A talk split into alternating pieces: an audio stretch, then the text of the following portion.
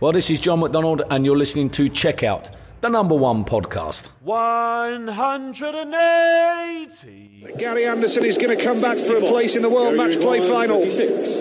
Double 18 is the target. And he nails it. Well, that was a real grueling battle between two. You need to have the win inside of your eyes, and I knew that I had to play one of the guys that I know very well, and I've always been a huge fan of him, Glenn and he's in the same establishment as me, and Checkout, der Darts Podcast, meldet sich mit Ausgabe Nummer 99. Wir melden uns nach dem Halbfinalabend beim World Matchplay 2020 und wir haben zwei Finalisten. Sie heißen Gary Anderson und Dimitri Vandenberg. Ihr habt gerade den Matchstart von Endo und die Worte von Dimi Vandenberg gehört bei Sky Sports. Hier ist Checkout, euer aktuellster Darts Podcast zu hören bei Spotify, Apple Podcasts, Google Podcasts, Mein Sport Podcast, Podigy und ntv.de. Dort gibt's zusätzlich noch tägliche Berichterstattung in Textform. Jetzt aber natürlich erstmal das gesprochene Wort mit Kevin Schulte, das bin ich, und Christian Rüdiger. Grüße. Ich grüße dich, Kevin, und die Grüße gehen natürlich auch wieder raus an unsere treue Community. Ja, liebe Hörerinnen, liebe Hörer, lieber Christian, was waren das äh, für zwei sensationelle Halbfinalspiele? Vielleicht jetzt nicht immer das, das allerhöchste Niveau, aber Gary Anderson gegen Michael Smith, Dimi Vandenberg gegen Glenn Durant, beide Partien gehen in die Verlängerung und beide Male durchaus überraschende Sieger. Also es haben sich jetzt nicht die tendenziell leicht favorisierten Akteure durchgesetzt. Also bevor wir gleich in die intensive Analyse einsteigen, ich fasse diesen Abend mal in drei Wörtern zusammen. Lang, schmutzig, intensiv. Ich denke, so lässt sich's gut beschreiben. Ja, ich denke auch, auf jeden Fall. Also wir können ja jetzt äh, direkt dann in die äh, konkrete Analyse gehen, nachdem du so schön ja äh, das Ganze zusammengefasst hast. Äh, lass uns jetzt mal in die äh, tiefere Analyse des ersten Halbfinalspiels ähm, blicken. Sprechen wir über Gary Anderson und Michael Smith ja, wie schon gesagt, auch da das Niveau jetzt nicht gerade besonders, gerade was der Bully Boy gespielt hat, war sogar das schlechteste, wenn man nur den Average betrachtet. Allerdings kämpferisch war das wieder enorm stark, denn die Partie lief überhaupt nicht nach seinem Gusto.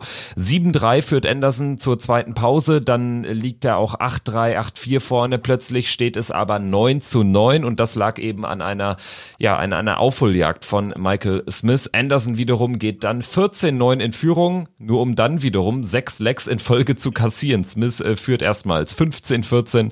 Anderson gibt sich aber nicht geschlagen, rettet sich in die Verlängerung und rettet sich dort ins Finale am Ende 18-16. Finale, Gary Anderson, wow, was ein Spiel. Also diese Wendungen in der Partie, ähm, das war schon allererste Kanone. Das, das war wirklich äh, eine sehr spannende Partie hinten raus, wonach es auch ja lange Zeit nicht aussah, weil sich Anderson ja dann auch wirklich absetzen konnte und dann eine riesen Lücke gerissen hat zum 15 zu 9, äh, zum 14 zu 9. Er hat ja dann mit der 96 diese 15 zu 9 Führung verpasst, wo dann Smith äh, wieder reinkam. Und du sprichst das auch an. Das war nicht vielleicht immer das, das, das ganz hohe Niveau, auch wenn Anderson teilweise auch immer dreistellig war. Am Ende ist es dann 97er Average. Smith hat da immer hinterher gehinkt, äh, auch vom, vom Drei-Dart-Average. Natürlich wissen wir alle, das ist nicht äh, dann am Ende der Weisheit letzter Schluss, sondern es kommt immer darauf an, wann du deine guten Momente hast und wann du dann auch die, die guten Darts auspackst. Aber Gary Anderson finde ich, der war für mich der konstantere Spieler. Der hat Smith immer wieder Möglichkeiten gegeben, aber der hat sie zu selten genutzt, finde ich. Und was sich auch immer wieder herausstellt, finde ich, gerade dann diese Lücke, die Anderson hatte, eben mit diesen fünf Legs, 14 zu 9, das war für mich dann auch ein Stück weit das Resultat, dass Smith diese Partie dann nicht mehr gewinnen konnte, weil Anderson oder du, du hast es ja auch damals so, so schön beschrieben gehabt im, im, im letzten Text. Das ist dann einfach auch eine Hypothek gewesen, die meines Erachtens auch gegen Ende zu, zu groß war für, für Michael Smith, weil das erleben wir im Darts immer wieder. Du hast einen Rückstand, dann spielst du dich ran aber dann fehlt das dann plötzlich auch noch über die Ziellinie zu gehen, dieser, dieser, dieser letzte Schritt. Und ich finde, da war Michael Smith heute ähm, ja am, am schlechtesten eingestellt. Also es war von, von den Matches, die er beim Matchplay gespielt hat, seine, seine schlechteste Performance leider im Halbfinale. Jetzt muss er wieder warten auf einen großen Titel. Ja, er hatte zwar diese eine Phase, wo er eben sechs Lecks in Folge holt gegen Gary Anderson, das musst du generell einfach mal schaffen. Und ähm, ja, im Prinzip war es sogar die zweite richtig gute Phase, nachdem er da auch ähm, mit 7-3 in die zweite Pause äh, geht, mit einem 7-3 Rückstand. Plötzlich steht es eben 9-9, wie eben beschrieben. Also im Prinzip waren es zwei extrem gute Phasen, aber ja, der ganze Rest war irgendwie nicht so Michael Smith-like. Also die Doppel 20 hat kaum funktioniert, musste immer wieder über die Doppel 10 gehen. Die wiederum hat gut geklappt. Allerdings, äh, ja, das kann dich einfach über so eine Distanz nicht ins Ziel retten, ist auch meine Meinung. Und vielleicht ist es, platt formuliert, am Ende auch eine Kraftfrage einfach. Ne? Das ist äh, ja auch eine mentale Kraft, die du lässt bei so einer Aufholjagd oder bei zwei Aufholjagden. Also ich denke, das ist dann tatsächlich ein Faktor, wie du jetzt auch schon beschrieben hast. Wir sehen es häufiger im Dart. Genau, und das ist, finde ich, auch das Brutale bei diesem World Matchplay und das Brutale an diesem Leg-Modus. Zunächst mal die Distanz, dass du 17 Legs brauchst das ist erstmal unfassbar lang. Und zweitens, du hast das ja auch beschrieben, Smith hat ja diese Phasen drin, wo er dann eben auch mehrere Lecks am Stück holen konnte. Nur es zeigt dann eben auch, wie unfassbar verkrux dieser Leck-Modus ist, weil Smith holt sich dann äh, nach dem 14 zu 9 Rückstand, holt er sich ja dann die sechs Lecks in Folge. Aber dann kommt er ja praktisch erstmal nur ein Leg an Anderson vorbei und muss dann diese Welle eigentlich nochmal reiten. Und dass du dann gegen Anderson sechs Legs in Folge gewinnst, das ist, das kriegst du auch nicht jeden Tag hin, aber dann musst du ja diese Welle weiterreiten, weil du hast einmal eine große Serie, eine, eine große Serie praktisch an, angefangen, gestartet aber dann musst du die auch noch weiterführen und das ist dann eben unfassbar schwer und gerade dann über so eine Distanz, weil dann Gary Anderson, der kriegt dann mit seiner Qualität irgendwann wieder den Fuß in die Tür und das hat er ja dann am Ende auch geschafft mit der 116 zum Beispiel, was ich finde ein richtig tolles Finish war. Also wie er den ersten Data unten in die 19 zimmert, und dann wirklich noch nach rechts gehen muss, weil er sich das verbaut hat und du siehst, wie, wie schräg der dann drin steckt, dieser zweite Dart in der Triple 19 und dann hämmert er den oben noch in Tops rein. Also das war ein tolles Finish zum 15 zu 15 und ja, ich finde ganz einfach, ich hätte vielleicht auch mal gern gesehen oder vielleicht spielen die beiden ja dann auch bei der Weltmeisterschaft gegeneinander, wie es denn ist, wenn das dann im, im Set-Modus stattfindet. Aber im Leg-Modus war dieser Rückstand, auch wenn sich Smith dann nochmal äh, vorbeispielen konnte, war der für mich einfach zu groß gewesen. Ja, also ganz äh, schön beschrieben, sicherlich auch nochmal diese Schlüsselszene im 30. Leck. Da hast du vollkommen recht. Anderson äh, nimmt da wirklich ein tolles Finish raus, nachdem der erste Dart wirklich verkorkst stand äh, in der in der Single 19, äh, den zweiten dann überhaupt da in die Triple 19 zu setzen, ist äh, schon ein starkes Stück und dann auch einfach diese eine Chance auf Doppel 20 zu nutzen, wenn du sie nutzen musst. Sonst geht Michael Smith unter Umständen 16, 14 in Führung und ich glaube, ein siebtes Leg in Folge wäre das gewesen für den Bully Boy. Das nimmt Anderson dann wirklich so sehr mit, dass er wahrscheinlich nicht mehr zurückgekommen wäre. Ich denke auch, du hast einen wichtigen Punkt gemacht, wenn du sagst, Leckmodus ist natürlich, spielt eine Rolle bei diesem Spielverlauf. Und ähm, da wären wir wieder bei, bei deiner Ursprungsaussage, dass das einfach mental unfassbar Kraft zieht aus deinem Körper, aus deinem Kopf. Und ähm, wenn wir uns das mal anschauen, Michael Smith brauchte schon, um das Match in die Verlängerung zu retten, ab dem 14 zu 9 Rückstand einen 7 zu 2 Run gegen Gary Anderson. Das schaffst du von 20 Mal vielleicht einmal. Das ist ihm gelungen.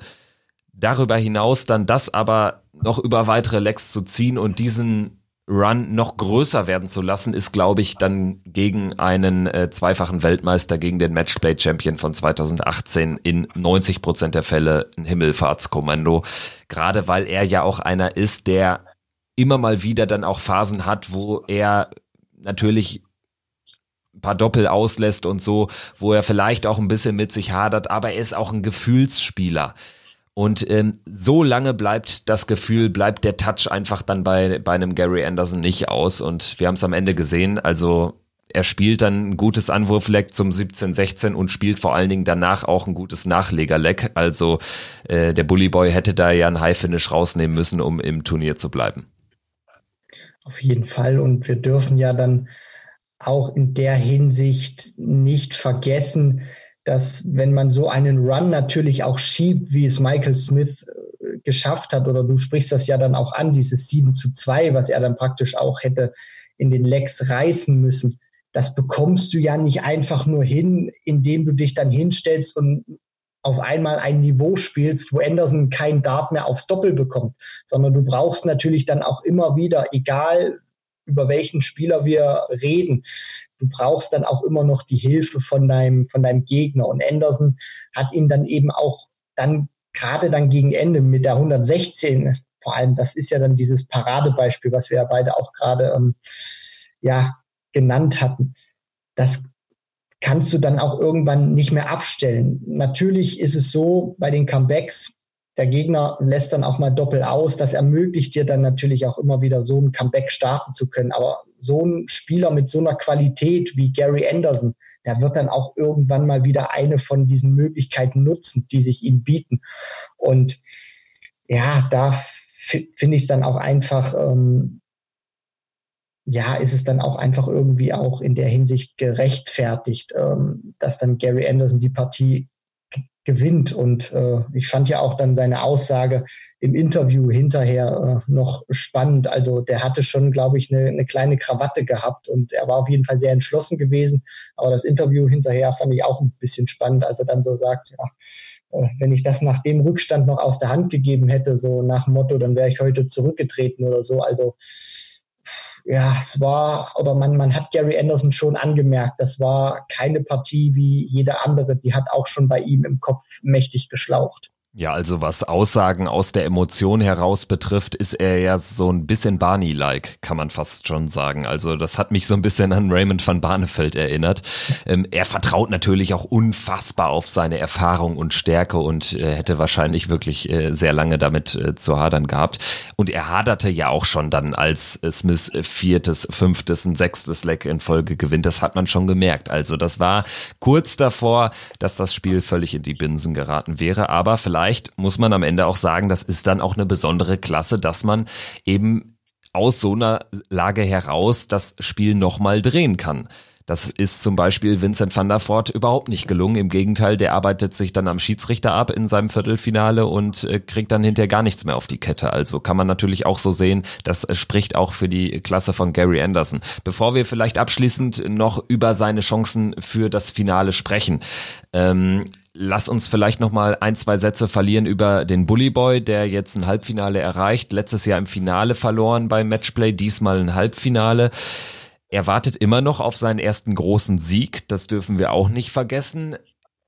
Wie würdest du das Event in Hinsicht, ja, was auch möglich gewesen wäre nach dem Ausscheiden von Van Gerven, nach dem Ausscheiden von Price, nach dem Ausscheiden von Cross und Wright.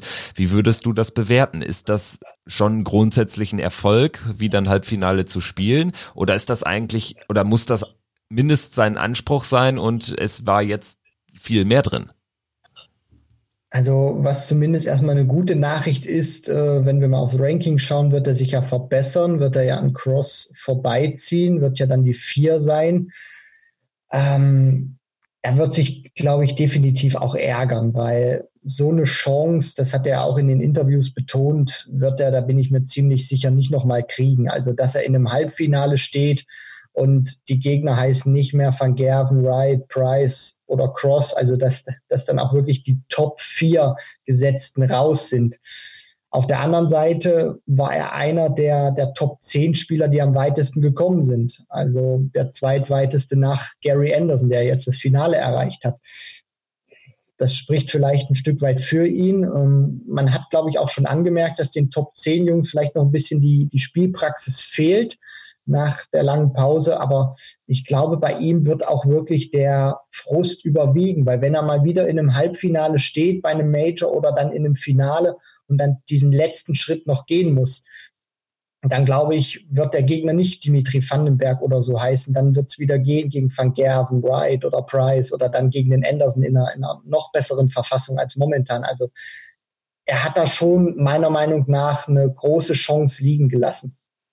Zumal jetzt ja auch er wirklich ein bisschen abgefallen ist im Vergleich zu seinen Leistungen gegen Christoph Ratajski und auch äh, gegen Johnny Clayton in der ersten Runde, aber auch gegen Menzo Suljovic. Das war jetzt vom Average ungefähr ähnlich, aber ähm, das ist einfach ein Spiel gewesen, was dich eigentlich richtig, richtig weit tragen kann, auch weiter als bis ins Halbfinale und dementsprechend ja, ist es am Ende natürlich äh, bitter, wenn du so eine Aufholjagd hinlegst, die dann aber nicht ins Ziel bringen kannst, zumal ja, die beiden ja auch eine Rechnung miteinander offen hatten. Ne? Also ähm, man merkte schon, das Verhältnis ist relativ unterkühlt zwischen den beiden. Anderson, sein alter Lehrmeister, die beiden sind dann auseinandergegangen und man merkt schon, ähm, beide waren da auch äh, ja sehr mit dem Herzen dabei und äh, wollten noch mehr dieses Spiel gewinnen.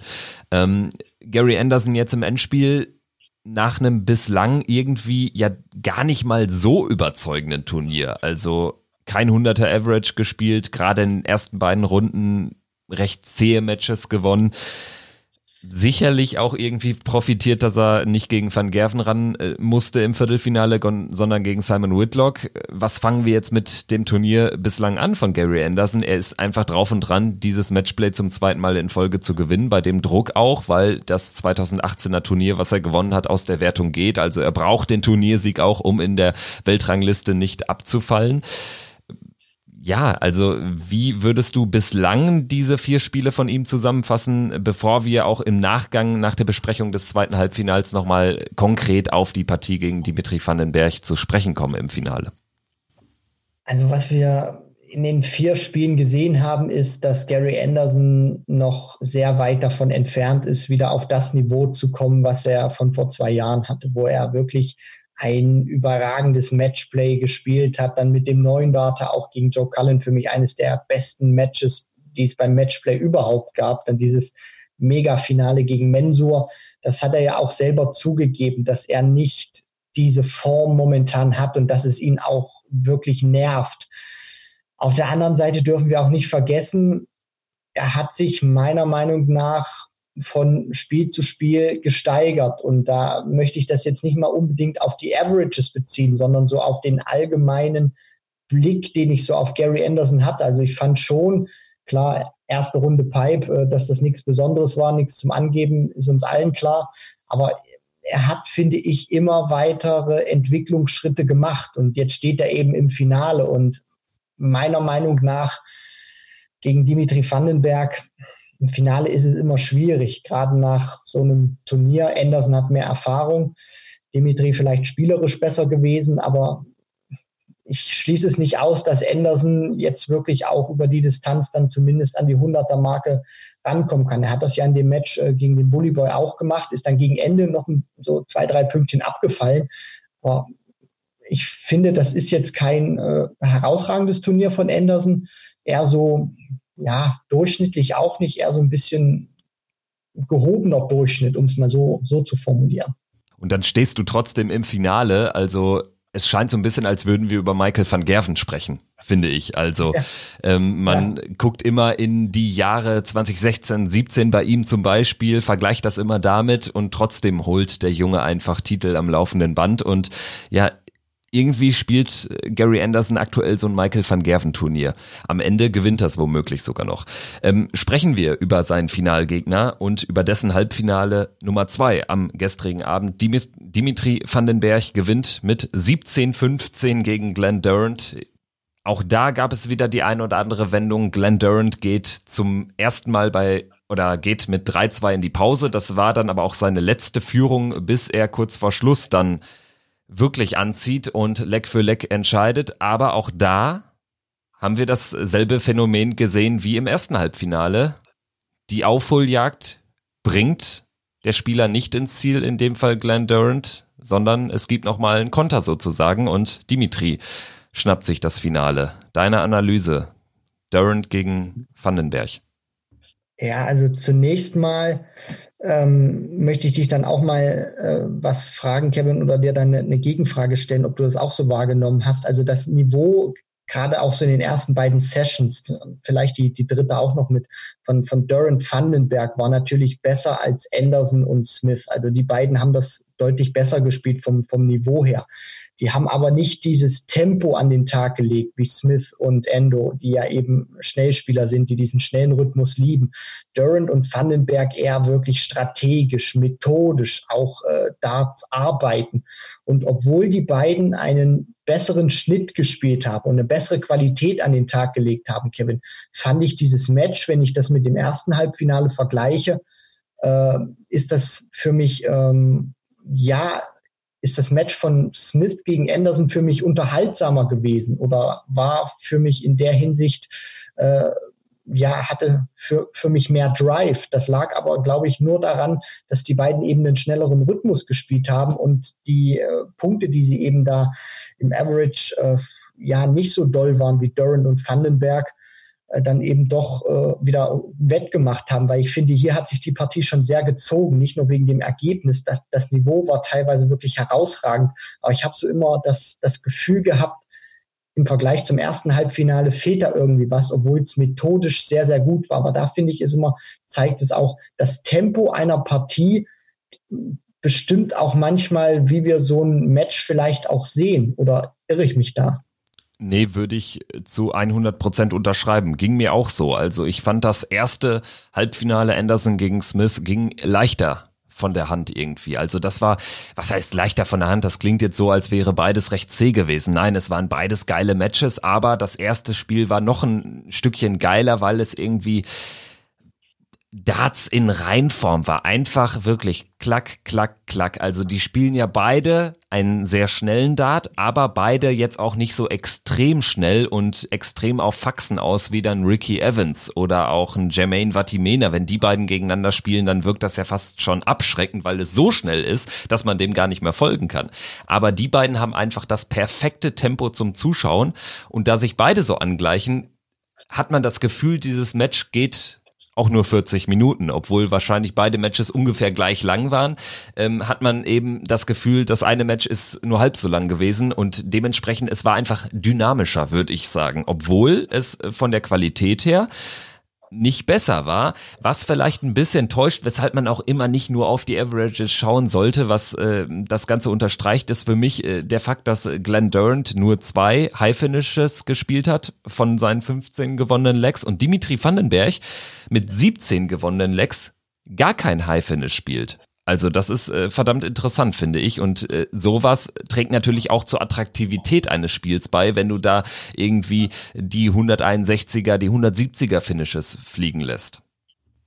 Definitiv. Das sind natürlich dann immer die Finishes, die besonders lecker aussehen und die vor allem dann auch richtig wehtun können. Vor allem, wenn dein Gegner bereit steht, denkt, jetzt kommt er, jetzt kommt er wieder ran mit drei Darts in der Hand auf dem Doppel und dann äh, pustest du das aus. Und im ersten Leck ging es ja auch schon wirklich richtig toll los. Also Dimitri kann sich das erste Leck sofort schnappen, lässt die Darts aufs Doppel aus und Durant schießt die 151 aus. Das war sein zweiter oder das war seine zweite gute Aufnahme. Startet ja mit einer 180, wirft dann eigentlich nur noch klein-klein und kommt dann mit der 151 um die Ecke. Also das war ein kräftiger Tritt in den Schritt von Dimitri Vandenberg, den Glenn Durant da gesetzt hat. Aber Dimitri hat das auch wirklich sehr unaufgeregt und dann auch sehr kontrolliert weitergespielt, hat dann auch eine Lücke gerissen auf 9 zu 5 und hat das dann auch wirklich sehr konsequent gespielt. Durant hatte immer wieder Phasen, wo er rankam und dann war es eigentlich so ein ähnlicher Verlauf oder was heißt ähnlicher Verlauf? Eigentlich war es eine Kopie zu dem Durant-Match gegen Vincent Voort. Er liegt lange zurück, spielt hinterher, versucht alles, hat vielleicht auch hier und da ein bisschen mehr Emotion gezeigt als gegen Vincent, geht dann vorbei. Nur hier war dann am Ende, das ist dann nicht mehr kopiegleich gewesen, gewinnt er dann nicht das Match, sondern Dimitri Vandenberg, weil der dann gegen Ende auch es nochmal schafft, das Tempo anzuziehen und dann auch nochmal ein richtig gutes Timing hatte, wo Durant dann eben nochmal geschwächelt hat. Ja, ich fand es sehr interessant zu sehen, wie sehr Dimi wieder mal Darts gearbeitet hat. Das war nochmal krasser als in vorangegangenen Begegnungen. So hatte man jedenfalls das Gefühl, vor allen Dingen das Ergebnis dieses Darts-Arbeitens. Also damit meine ich, wenn er sich dann nochmal bewusst ganz viel Zeit nimmt für entscheidende Darts, wenn er sich bewusst viel Zeit nimmt vor dem äh, letzten Anwurfleck, was er dann zum Sieg durchbringt. Man hat manchmal das Gefühl, oder ich dachte mir manchmal, Vielleicht übertreibt es sogar, vielleicht bringt es ihn sogar selbst ein bisschen raus. Das hat man ja auch immer mal wieder bei Spielern gesehen, die dann so bewusst nochmal anders agieren, als sie es in einem normalen äh, vierten Leck in der ersten Runde bei der European Tour machen würden, so ungefähr. Weißt du, was ich meine? Also, ähm, ja. da habe ich mich so manchmal gefragt, ist das vielleicht sogar schon too much? Aber nein, er straft einem damit Lügen, indem er gerade in den Momenten seine besten Darts auspackt und vor allen Dingen in wichtigen Situationen wirklich am Ende auch nichts mehr liegen lässt. Also Glenn hatte keine Chance mehr, ihn zu breaken, weil er einfach immer ein oder sogar eher zwei Darts im Triple hatte und dann am Ende ähm, nutzt er ja, braucht er eben dann jetzt auch nicht mehr Ewigkeiten für, für äh, das Match. Also ihm ich glaube, er hatte zwei verpasste Darts im Viertelfinale. Den dritten Matchstart nutzt er gegen Adrian Lewis. Und auch jetzt ähm, steht er da nicht lange und nutzt dann seine Chance zum Sieg. Und wir haben es ganz, ganz häufig gesehen, dass Spieler gerade dann auch so ein bisschen Angst vorm Gewinnen kriegen, wenn sie das nicht gewohnt sind. Dimi hat sein erstes Halbfinale erreicht und jetzt sein erstes Finale erreicht. Das ist äh, schon à la Bonheur. Auf jeden Fall. Zweiter Matchstart müsste es ja dann gewesen sein auf der Doppel 16. Und was du auch angesprochen hast oder worauf wir auch schon ähm, im Adrian Lewis Match darauf eingegangen sind oder eigentlich schon über das gesamte Turnier gesprochen haben, ist, dass Dimitri erkennt, wann es wirklich für ihn wichtig ist, dass er es schafft, negative Momente, die er in so einer Distanz natürlich auch erlebt, die da auch kommen, dass er es schafft, die wirklich wegzuwischen, nicht daran zu denken, weil er eben weiß, ich kann diese schlechten Momente, die kann ich nicht mehr zurückholen. Ich kann diese Aufnahmen nicht nochmal spielen, sondern ich muss es dann eben mit den Aufnahmen, die ich dann vor mir habe, schaffen. Und das finde ich einfach auch so interessant an ihm, dass er wirklich weiß, jetzt wird's wichtig für mich. Und äh, er macht das ja jetzt eigentlich schon seit, seit, der WM 2018, finde ich, ist das äh, besonders bei ihm gewesen. Da hat er ja auch dann damals so, ein, so ein Breakout, nenne ich es mal, gehabt. Und ich denke auch mal, dieser, dieser Lockdown, nicht falsch verstehen jetzt, aber dass er da mit Peter Wright hm, ja eingesperrt war, würde ich es jetzt nicht vielleicht formulieren, aber dass er da auch wirklich ein paar Wochen im Hause Wright gelebt hat, mit ihm trainiert hat, weil ich glaube, die haben nicht nur Dart gespielt, sondern da hat er sich auch mental äh, ein bisschen was abgeguckt. Die werden auch viel miteinander gesprochen haben. Ist eine der, der besten Sachen, die Dimitri Vandenberg äh, hätten passieren können, weil das hat er zu seinem Spiel, glaube ich, nochmal hinzugefügt, zu diesen mentalen Sachen, die er vorher schon konnte. Und das, das macht ihn einfach sehr gefährlich, weil man braucht sich nur mal seine Körpersprache angucken. Guckt dir zum Beispiel Michael Smith an. Der hat auch immer wieder Teile im Match drin, wo er wirklich hadert, wo, wo er dem Gegner auch Futter gibt. Und Dimitri macht das einfach nicht. Selbst wenn er schlecht spielt, er zeigt es dem Gegner nicht. Und selbst wenn er die ersten beiden Darts in die Eins haut und den letzten in die Triple 20, dann ballt der Kerl trotzdem noch die Faust, weil der jeden positiven Moment nimmt und sich hochzieht. Und das ist einfach auch eine Kunst, die können nicht viele und die musst du dir auch hart antrainieren, dass du diese Frustmomente nicht zulässt, sondern immer nur an das Positive denkst und dich daran hochziehst und dir sagst, das war ein guter Moment, jetzt produziere ich noch welche. Ja, der verdiente Lohn ist nicht nur der Einzug ins Endspiel des World Matchplay, sondern auch ja die Grand Slam Qualifikation zum dritten Mal in Folge. Die hat er jetzt auch sicher. Er ist jetzt die Nummer 16 der Welt, selbst wenn er gegen Endo verlieren sollte. Wenn er das gewinnt, das Endspiel, dann äh, stürmt er sogar auf Rang 12 und wir müssen uns zurückerinnern, er ist als 26 ins Turnier gegangen. So gerade über die Pro Tour qualifiziert. Also gerade dort hat er echt nicht viele Bäume ausgerissen auf dem äh, ja Butter- und Brot-Zirkus der PDC. Ähm, er ist ein Mann für die Bühne. Da macht es ihm anscheinend auch wenig aus, dass äh, keine Zuschauer da sind. Also ähm, wirklich ein sensationelles Breakout-Turnier.